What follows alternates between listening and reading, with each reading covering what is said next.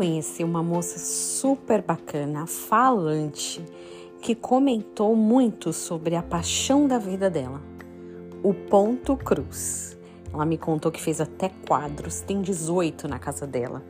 Mas, por conta do ponto cruz, ela desenvolveu um probleminha no ombro. Eu perguntei se essa atividade faz com que o seu ombro piore, por que ela não parava o ponto cruz? Que pergunta mais tola minha.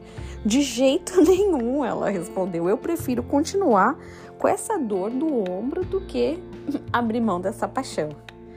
Eu já vi gente falando que esporte era a coisa mais importante da vida, por isso acordavam cedo todos os dias, às vezes de madrugada. Falavam: eu abro mão sim do meu sono porque o esporte é importante para mim. E tantas outras coisas. Tem gente que o estudo é a coisa mais importante, deixam de comprar carros, de viajar, de ter vida mais confortável para que os filhos possam estudar em boas escolas. Também existe. Sempre temos paixões temos essas coisas que nos encantam, nos movem. E que bom que elas existem, né? Senhor, eu amo a tua casa, o lugar onde se manifesta a tua presença gloriosa. Salmos 26, 8. Assim como a corça deseja as águas do ribeirão, assim também eu quero estar na tua presença, ó Deus. Eu tenho sede de ti. Salmos 42, 1.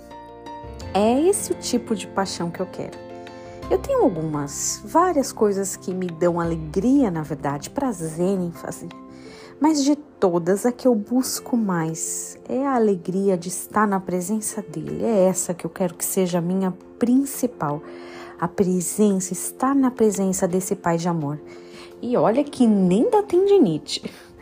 Que você tenha um dia abençoado e que a sua paixão seja ter intimidade com Cristo.